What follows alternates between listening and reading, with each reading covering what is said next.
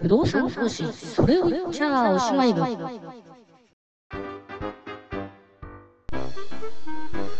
このプログラムは約30年弱不動産投資に関わってきた私が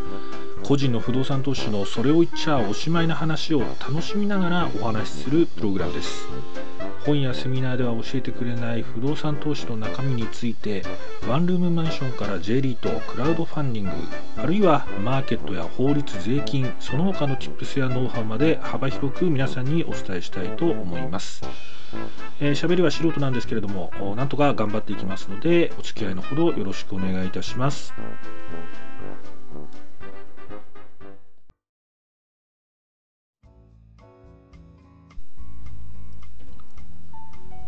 不動産投資それを言ってはおしまい部でございます。こんにちは。えっ、ー、とちょっとしばらく録音配信にちょっと怠けてまして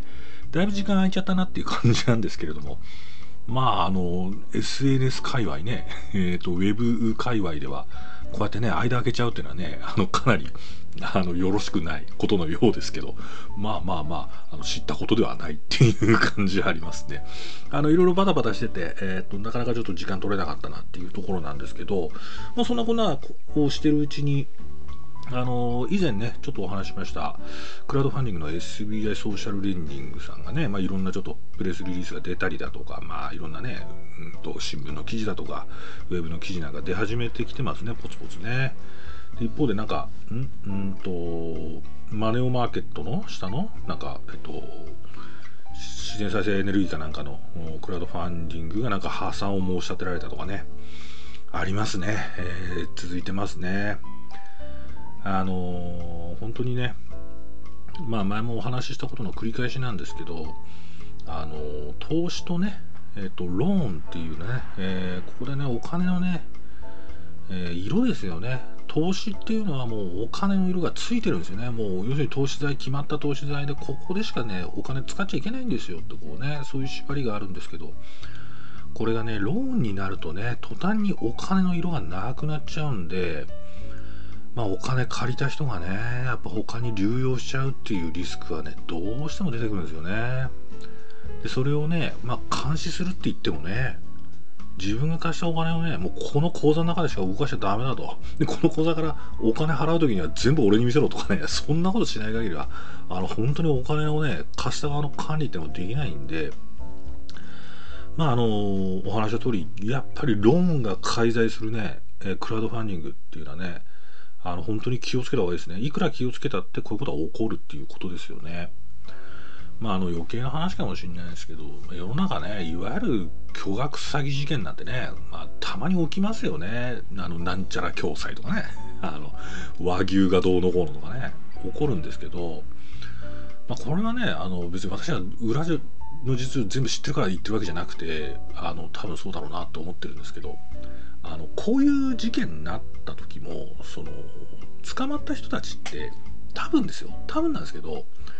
初めはね個人の人だまぐらがしてお金集めてね何とかしようなんて多分考えてないんだと思うんですよね。っていうのは考えてそれをやったところでもう出口はないっていうかあ出口はないっていうかもう積んでる話ですよねそれってね。いずれあのことはバレて、えっと、犯罪者になるってことはもう確定しちゃうってことなんで初めからね騙そうっていう人は、ね、意外と少ないんじゃないかなと思うんですよね。まあ思う通りこういうことやればここにお金投じれば儲かるんだっていうふうに思ってて、まあ、それで、えー、他人様のお金あずあのお預かりしてやるんだけどうまくいかないと。でうまくいかない時にまあお金がね集まってくるんでうまくいかない時にちょちょっとねまあまああと半年も経てばとかね、あと3ヶ月も経てば状況良くなるだろうとかって言って、まあ、その間ね、ちょっとこう曲がりするような感覚で、あのー、初めの方のね、あの投資家の皆さんの元本返す方に回しちゃうとかね、他の事業、あの他の銀行金返すのにね、使っちゃうとかね、流用しちゃうっていうとこですよね。で、案の定、ダメだったもん、まだ初めからダメだったっていうことで、全然回復もせず、えー、結局それ取り戻せないと。だとするとまたお金集めてそれをこう補填するみたいな感じでどんどんどんどんどんどん膨らんでいくっていうね実態はそうじゃないかなと思うんですよねだこれはまあ借金に関しても同じことは言えるわけですよね。で特にうんやっぱどんなところがね SBI ソーシャルレンディングさんからお金借りたのか知らないですけどあのー、コロナのね、えー、影響ってのも多分あると思いますね。まあ不動産絡みだって言うんでねあのー、まあはっきり言ってこういうことまあはっきり言ってあれですよホテルにしろね商業施設にしろいや2020年にね新築の建物建ち上がってしたらテナントさん入ってしたらその物件売却して、まあ、それをねお金返すのに当てようというふうに思ったのがコロナでなかなかテナント入んない空室のまんまだと。で売ろうにも売れないと。ね、まあ、そんなようなことがね起こりますからまあねその太陽光発電自然再生エネルギーのねクラウドファンディング会社もねまあ続きますけどひょっとしたらね続くかもしれないですね。クラウドファンディングの貸し出し先ソーシャルレンディングね。ソーシャルレンディングの貸し出し先がおかしくなりました。皆様にお金を元本を返すことはできませんっていうのはちょっとこの2021年春前ですけれどもひょっとしたら続くのかもしれないなというふうに思いますよね。まあ一方でね、SBI ソーシャルレンディングさんのね、まあ実態全然わかんないですけども、あの、第三者委員会をね、立ち上げてるっていうことなんで、まあこれはね、私は勝手にまたこれも、あの、勝手に想像してるだけな話なんですけど、なんとかね、投資家の皆さんにね、お金を返す方法を考えてるんじゃないかなとはちょっと思っています。というのは、えっと、これも前回ね、これも以前ね、お話したことなんですけど、あの、あれですよね、SBI ソーシャルレンディングさんがあクラウドファンディングで個人の方からお金を集める。でそのお金を集めたお金をローンという形で、えー、貸し出しをすると、まあ、こういう仕組みなんですけどね。あの SBI ソーシャルレンディングさんからお金を借りた人はこれお金を返さなきゃいけない義務っていうのが発生するんですよね。だけどそのクラウドファンディングで投資した個人の投資家さんに対して SBI ソーシャルレンディングさんがお金を返さなきゃいけない義務っていうのはないんですよね。なぜならば、えっと、クラウドファンディングでそのお金を出した投資家さんはこれ SBI ソーシャルレンディングさんにクラウドファンディング経由してお金貸してるわけじゃなくて、えっと、SBI さんの作っ SBI ソーシャルレンディングさんが作った匿名組合に出資してる出資なので出資っていうのは基本的にあれですから、えっと、その出資したえっと出資のこう投資対象先が解散した時に残余財産がなかったら何も戻ってきませんのでね。で逆に言うとその匿名組合を作ったねあの SBI ソーシャルレンディングさんに金返せっていう権利はないんですよね。資本制の投資なのね。なのであのじゃあまあちょっとその貸し出し先ソーシャル、えー、SBI ソーシャルレンディングさんの貸し出し先に問題あった焦げついたっていったところを SBI ソーシャルレンディングさんがそれカバーして投資家の皆さんにお金返しちゃうとこれあの悪名高いとかねあのご存知の方いらっしゃると思うんですけど損失補填行為っていう形になっちゃいますんであの違法行為になっちゃう。違法違法行為っていうのはね犯罪ですからね。犯罪になっちゃうんでああ貸し出ししたところがあのダメになった。んでも投資家の皆さんかわいそうだから元本我々が責任持って返しますよっていうのは実は彼ら言えないんですよね。言えないってことはじゃあどうするんだっていうと要するに投資家の皆さんにねお金を返すね大義名分が必要なんですよね。で大義名分が必要ってことはどういうことかっていうと私たちは悪うございましたっていうふうに言うしかない。私たちの責任でこういうことが起こってしまったっていうねまあそれゆえに第三者委員会を作ってるんじゃないかなとで当然ですけども、えっと、それでやっぱり、えっと、自分たちに問題があったってことになればこれ行政処分の対象にも多分なりうるところだと思いますんで。えー、まあね、あのー、ちょっと問題があるっていうね、リリースをした、ね、もうその次の週の頭に代表取締役の方が2名、えー、平取りになられてるね、人事を出されてますんで、まあおそらくそういう方向なんだろうなと思いますね。うん、だまあちょっとね、あれなのは、じゃあこの先どうなるかってことですよね。まあ会員数ね、5万人持ってるってことでいくと、まあ最大級くらいのまあまあクラウドファンディング事業者国内有数のクラウドファンディング事業者ってことでしょうけれども、えー、ただね SBI グループのねえーとまあ、収益力だとか、えーとまあ、収益の総額から見れば、まあ、おそらくそんなに重要なあ事業セクターではないような気がするので、まあ、ひょっとしたらクラウドファンディング撤退ってこともね SBI グループの中ではあるのかななんて思って見てますけどね。でやっぱりねこの辺っていうのはねこう、まあ、私もねあの不動産クラウドファンディングのね事業の責任者をやってまして、まあ、まだ僕がやってるクラウドファンディングは実はまだまだあの赤ん坊赤ん坊にもなってないぐらいのね、えー、レベルなんで、まあ、ちょっとこの1年で準備して、まあ、あの本格本格活動をねあの1年後ぐらいにあのやろうというふうに思ってるんですけど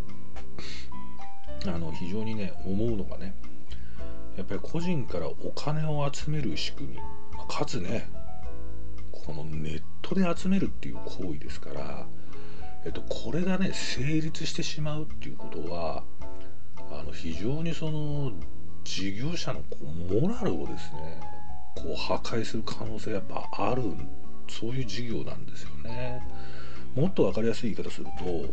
要はクリックで簡単にね億単位のお金が集まるっていうこうそういう道具をね事業会社としては手に入れるわけですよねこのクラウドファンディング事業を成功させるってことはそうなるとやっぱ簡単にお金集まってしまうってことはなんかちょっとね本業でも何でもね困った時にねあっ結局はクラウドファンディングで金集めちゃえばいいじゃんみたいなことがどうしてもやっぱ起こりやすいこういう事業なんだなっていうのはすごくまあ前から痛烈に思ってるんですよね。まあ、それだけにすごく自分のふんどしというのはやっぱ締めなきゃいけないと思っていてわからないですよね私その自分の会社でね自分が経営してる会社でこれやクラウドファンディング事業をねやってるわけではなくて私は雇われの社員の立場でクラウドファンディングの事業者のね事業の責任者やってるんでわかんないですよねあのうちの会社の経営層がねなんかちょっとやばい物件でね なんか資金調達とかねこう資金繰りとかなんかね会社自体も失敗しちゃってあのでもあれだとクラウドファンディングで金集めてねそっちをね使えばいいじゃないかとかねそんなことね言い出し言い出すことも可能性としてはありますよね。あのもちろんあのうちの経営はそんなあのとんでもない経営者ではもちろんないんですけどでも人間ねその会社潰れるか潰れないかみたいなことになった時にはどう行動を取るか分かんないというのは経営者のねあの立場っていうのもあるんで分かんないですよね本当に強制されてねお前これ言うこと従わなかったらクビだぐらいのこと言われる可能性もありますよね。まあその時はね、あの辞表叩きつけてね、あの、厳し返してね、帰るっていうね、個人的な覚悟はありますけど、まあ別にでも私がね、辞めたところでね、他の社員使われてね、進められちゃったらそれはもうどうしようもないっていうところがあって、そういうね、あの、非常に危険な、あの、要素を持っている事業だっていうのは、皆さんにもあらかじめね、お伝えしておきたいなっていうか、認識いただきたいと思いますね。なので、えっ、ー、と、ちょっとね、またこうなるとね、大きいところがね、まあこういうことになっちゃうと、またクラウドファンディングに対してね、風評被害とかね、いろいろ出てきちゃうんで、あれなんですけど、えっ、と、なので、まあ、あの、そこはね、よく注意いただければなと思います。で、えっ、と、これもね、前々回の繰り返しになりますけども、いわゆるソーシャルレンディング型っていうのは、今お話したリスクがすごく高いです。高いです。で、一方で、えっと、不動産投資不動産クラウドファンディングの中の、えっと、不動産特定共同事業型っていうのがあるんですね。これまだ額からすればマイノリティなんですけど、えっと、こちらに関してはあの投資家保護規制があの結構かかってます。まあ、具体的に言えばあのいろんなもちろんルールがあるんですけれども、えっと、例えば責任者あに関しては、えっと、これはあの懲罰刑も含めたえーと、罰則規定が揃えてられたりとかあともう一つ一番重要なのはお金の管理について、えーと、分別管理をきちんとね徹底しなさいっていうことがあったり、えー、あるいは不動産特定共同事業なんで不動産が特定しなければいけないんで、えーと、前から話している自分のお金が何に投じられてるのかがわからんってことがありませんあのきちんと不動産が特定されてるんで、えー、となのでその違いがあの非常に大きいです。で、えっと、あんまりあれですけど、まあね、事業者っていうのはね、本当にあの追い詰められたらナイスが分かんないっていうのはあるんですが、えっと、ソーシャルレンディング型と、その不動産特定共同事業型のリスクっていうのはもうあの運命の違いだと、まあ、このね2021年春の時点ですけどね運命の差だというふうに思います。えー、逆に言えばあこのソーシャルレンディングに関しては、まあ、今回ねこういう大規模な事業者がまた事故を起こしましたんで、えー、多分またあ規制が、えー、いろいろかかってくるんだと思います、まあ、そこでねどれだけね有効なあ規制がかかってくるのかなっていうのはあの自分のね仕事のにもちょっと見ていきたいなっていうふうに思ってるところなんですよね。うん、そうですねまあね、またこっからね、まあ、クラウドファンディングっていうのは、でもね、あの世の中の流れではあることは間違いないんですよね。この辺の話もね、どっかでしようかと思ってるんですけど、あの、結局ね、今ね、銀行がね、いくらね、こう、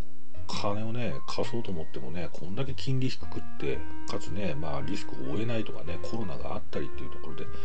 なかなか銀行を中心とした間接金融が、まあ、本当にお金欲しいところにね行ってないんじゃないかっていう議論があるんですよね。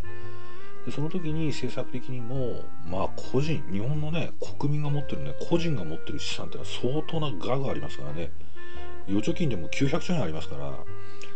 預貯金で900兆円あるってことは900兆円のお金が 年間0.0.15%、0.015%とかそんなこう利率で眠ってるってことなんで、